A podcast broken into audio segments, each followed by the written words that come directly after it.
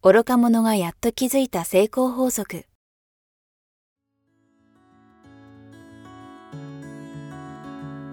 学校に行けない子供たちから、オリンピック選手をはじめとするアスリート、企業経営者、マネージャー、新入社員、メンタルサポーターとして20年間にわたり、講演、研修を行ってきた成田義則が、今と未来を変える人生哲学の話をお届けします。視聴者リスナーからの人生相談にもお答えします。こんにちは早川洋平です。この番組はポッドキャストと YouTube でお届けしています。ということで、えー、成田義則さんよろしくお願いします。よろしくお願いします。さあ、えー、今日から始まったこの第1回なんですが、はい、成田さん緊張することってあるんですか？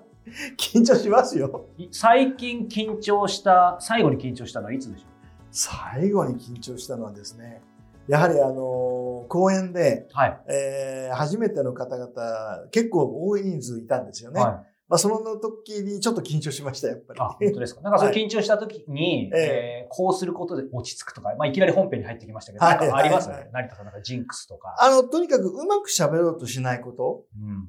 もう自分が何を伝えたいかのメッセージを整理するように、はい、いつもしてます。うん。まあ、そんな、ね、成田さんにこれからお話伺っていきたいんですが、まずそもそもですけど、はい、成田さんのね、あの、プロフィールとかも拝見したんですけど、はい、メンタルサポーター。はい。例えば、あ、なんかやっぱりメンタルの方なんだなとは当然思ったんですけども、例えばメンタルというとメンタルトレーナーとかコーチとかあると思うんですけど、はい、メンタルサポーターっていうのはどういうことなんでしょう？もう要はサポーター応援なんですよね。なるほど。コーチとかっていうよりサポート。えー、そうなんです。うん、あの、なんかコーチとか先生みたいなイメージ。はい。で、僕も今もう本当に自分でも勉強中なので、うん、一人でも多くの人に、要はメンタルの面で応援をしたいという趣旨でメンタルサポーターということで、うん、えー、なあの名乗らせていただいてます。はい。これね、実際あえてですけど、今日第1回ということで、はい、まあ、これから本編でもいくらでももう成田さんお話しいただけることあると思うんですけど、はい、やっぱりね、プロフィールは、あの、拝見したんですけど、そのプロフィールをね、ただ読み上げるだけじゃやっぱり面白くないので、はい、このメンタルサポーター成田義則が、こう、生まれるまでというか、ね、この第1回は、まあ、それだけでも講演になりそうな感じするんですけど、やっぱり、なぜこのメンタルサポーター、はい。道を選んだのか、ここに至るまでっていうのを、あの、まあ、どこからでもいいんですけど、どういう経緯があって今あるんでしょう、はい、もうとにかく、メンタルが弱くて、とてもそう見え、まあ今は見えないですよね。あの、本当にもう元々はとってもメンタルが弱くて、常に周りを意識しながら、はい、失敗したらどうしよう、うん、うまくできなかったらどうしよう。はい、で、大事な、例えば僕テニスが大好きで、はい、あの、テニスを小学校の頃から父の影響で始めまして、で、大学はあの中央大学という、当時テニス強かったんですよ。あの、今でも強いんですよ。はい、当時もあの王座と取ってるぐらいなんで、大学では日本一を当時行ってたんですよね。で、その頃に、あ、中央に入って、えー、レギュラーになれれば、もしかしたらプロになれるかも。なんていう夢を描いてですね、入ったはいいものの、大事な試合は緊張しすぎて、実力発揮できないまま全部負けるみたいな。まあそれが実力みたいなもんなんですけどね。でもそれこそ大学のその日本一クラスのところに入るってことは、ええ、その前もテニスやってるわけですよね。そうですね。ということは、うん、その大学で初めてそういういわゆる本番、大舞台っていうのの前に経験してたわけです、ね、え、ジュニアの頃からやってたので、はい、もうジュニアって言い方でマジな感じですよね。あの、結構あの、ジュニアの草大会で、はい、あの、入賞したり、あの、結構頑張ってたんですね。でもその時はあんまり、細かい話ですけど、うん、メンタル自分弱いなみたいにあんまり思ってなかった。うん。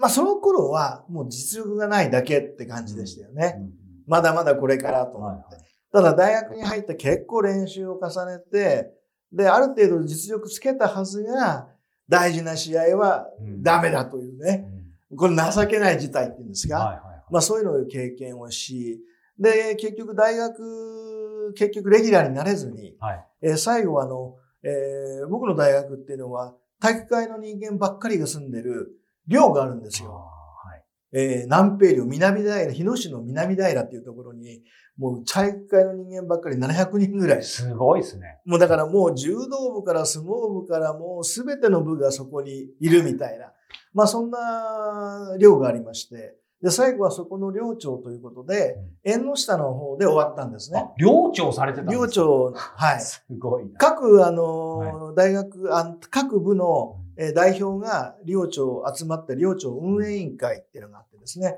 まあ、そこで役員をやらせていただいたりしながら、えー、大学生活を終えたんですよ。そうするとメンタルというかちょっと弱いなみたいなところはありましたけど、でも逆に今の肩書きを取るわけじゃないですけど、そのと最後はサポーターはちょっとやってるわけですよね、両チーム。そうです、そうです。で、そこから？そこから、えー、さあ、えー、テニスの道はもうなくなったので、うん、どうしようということで、何、何をやりたいって仕事何をやりたいかも何にも分かんなかったんです。もうテニスだけで来てたわけですね。テニスだけで来てたんで。えー、で、その当時は結構体育会の人間は、人気があって、いろんな企業が、えー、要はうちに来ないかっていうお誘いをね。引く手あまただったんです、ね、結構、いや、引く手あまたとは言わないんですけど、結構あったんですよね。で、そういう形で、あのー、保険会社、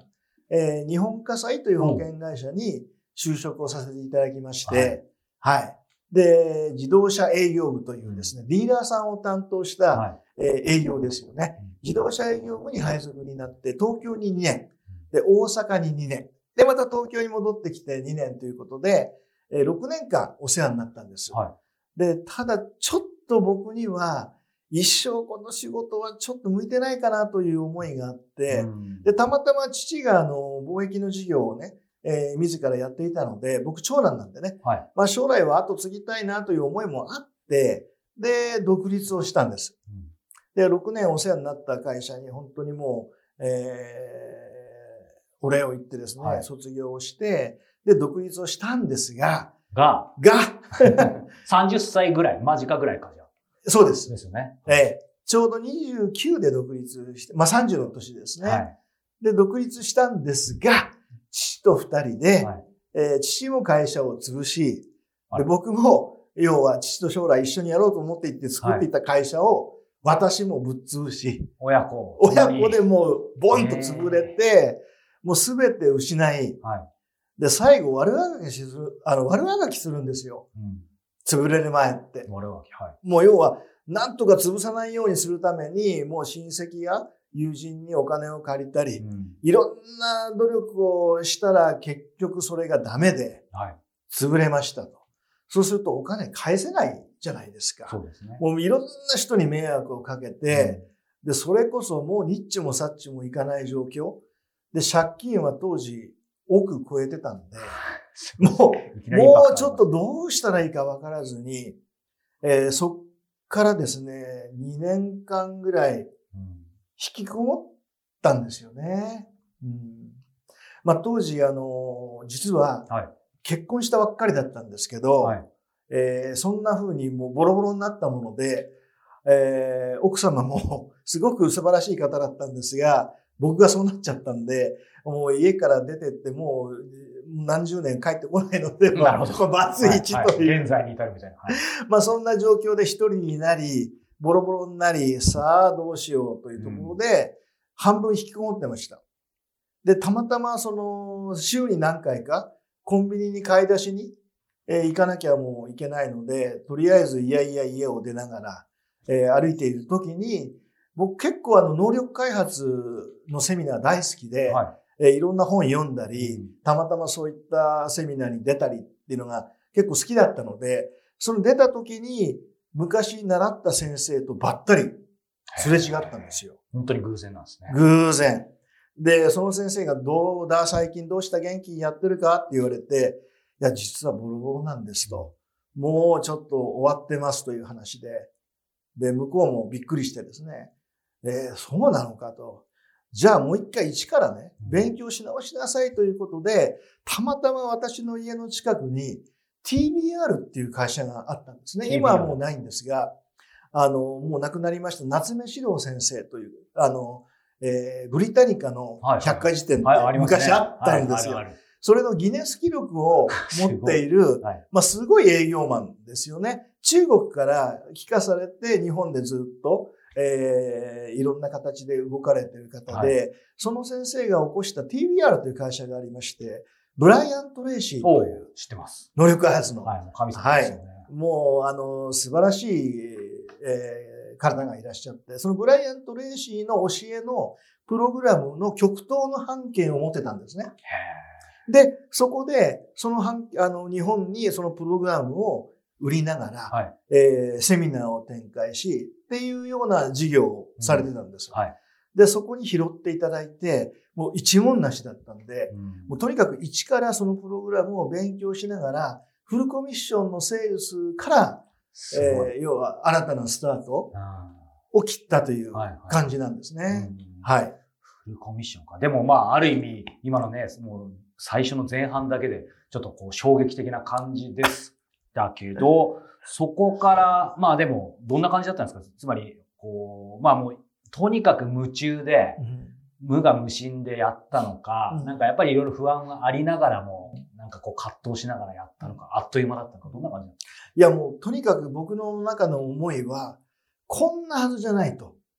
要は僕の人生は、こんなことで終わるような、えー、はずじゃないと。うんもっと力があるはずだっていう、どっかでそういう思いがあったんですね。はい、おかしいと歯車が全く合ってないなという。あの、チェーンが外れちゃった自転車を一生懸命こいてるような。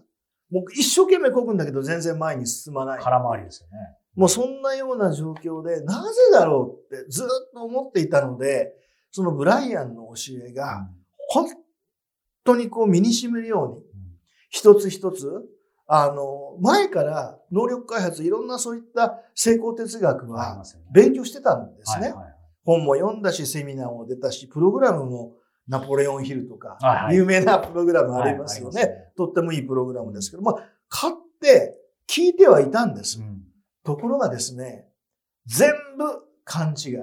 勘違い。分かったつもりでいたっていうことが、やっと分かったんですよ。つもりがやっと分かった。やっと分かってきたっていうのかな。まだ勉強中です。今でもまだ勉強中ですが、徐々にその言ってることが、やっとちょっとずつ分かってきたんですね。それで歯車が徐々に合ってきて、で、人生が大きく音を立てて変わったという、うん、こんな感じですよね。うん、それでこうね、そのメンタルサポーターとして、はい、えー、まあ、まさにその20年にわたってずっとやってこられたってことですけど、はい、その中で、まあそういう意味では、こう、何ですかね、やっぱりどん底も経験されて、はい、そこからこう今があるってことだと思うんですが、はい、えー、そこの部分からなぜ、うん、えー、まあ改めてですけど、例えばね、それをまあ講演とか研修とかでもお話しされてると思うんですよね。そのご自身の経験も含めて。で、そこだけで留まってもいいと思うんですよ、もちろん。でもここでなぜ、まあ僕もご縁いただいて今日こういう機会ありますけど、やっぱり、まあ改めてですけど、この番組を始めようと思ったのかとか、やっぱりどういう人に聞いてほしいのかとか、なんかその辺をもう少し今の流れから教えていただけますか？うん。あの、とにかく今、いろんな意味で人生に行き詰まってしまってる人っていっぱいいると思うんですね。まさに特に今そうかもしれないですね。まあ今コロナもあるし、はい、まあいろんな形でこう苦しんでる方いっぱいいると思うし、で、僕はこの、えー、学んだ、はい、えー、考え方というのを、はい、もっと若いうちにきちっと勉強しといたらよかったなって思うんですね。うんはい、そしたら僕はもう山ほどの失敗、うん、いろんな過ち、もうそこからやっと学んでるんですよ。うん、で、よくね、愚か者までね、自らの失敗から学び、賢者は、えー、先人の教えから学ぶってこう言うわけですね。はいはいで、僕は先人の教えだけでは学びきれずに、自ら失敗して失敗して、やっとなんかちょっと分かってきたっていう。うん、で、一人でも多くの人に、そのいろんな意味でのいらない失敗はいらないよねって。うん、だからなるべく今、心きつい、苦しい人にちょっとでも、えー、勇気が与えられたら、はい、えー、ちょっとでも楽しく未来が、えー、イメージできたらありがたい、嬉しいし、はいお役に立てればいいし、うん、できるだけ若い子供たちに、まだ若いうちから、この考え方をちょっとでも正しく理解してくれたら、全く人生変わるんじゃないかなって思って、一、うん、人でも多くの方に発信したいなと思って、はい、この、えー、決断をしたんです。はい、あありがとうございます。はいあの、これからね、第2回、第3回にわたってもうずっといろんなテーマをお話しいただけると思うんですが、はい。せっかく収まりがいいところ、僕もインタビューなんでちょっと気になったことを1個聞いてもいいですか？どうぞ。先ほどね、やっぱりこう、ブライアン・トレイシー、はい、えー、のこのね、あの、ことを学んでって、やっぱり今まで散々いろんなこう、人生哲学学んできたつもりになったのが、はい。まあ、初めて理解できてきた。はい。そして現在に至るってあると思うんですけど、はい、その、うんこれからお話しいただく話と重なるかもしれませんけど、そのブライアント・レイシーを学んで、たった一つ、なんか一番の学びってあげるとしたら、それは抽象的なこと、えー、具体的なこと何でもいいんですけど、何でしょう、成田さん、一個。人生は、あなたが思った通りに展開してるということなんですよ。うん、要は考えた通りに人生って起こってるよって。今ある自分の人生は、私たちの過去の考え方の集大成でしかないんだ。すべて自分が意図して描いてきたことが今あるんだっていうことに衝撃を受けましたね。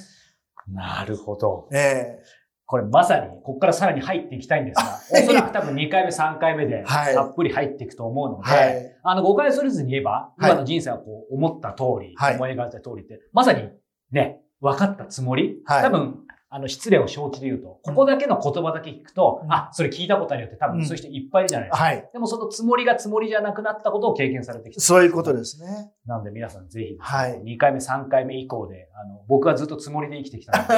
本当に学ばせていただこうと思いますので、いろいろお話伺っていきたいと思います。はい、ありがとうございます。お願いします。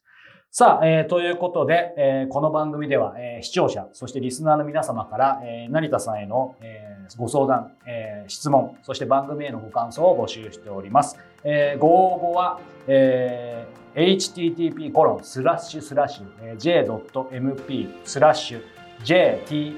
jtetsugaku えー、http コロンスラッシュスラッシュ j.mp スラッシュ j 哲学までえ、お寄せいただければと思います。え、YouTube、Podcast、ともにですね、え、この放送回の概要欄の方にも今の URL が記載してありますので、ぜひそちらのフォームから、え、成田さんへのご質問、え、ご相談お寄せいただけたらと思います。ということで、成田さん、今日はどうもありがとうございました。ありがとうございました。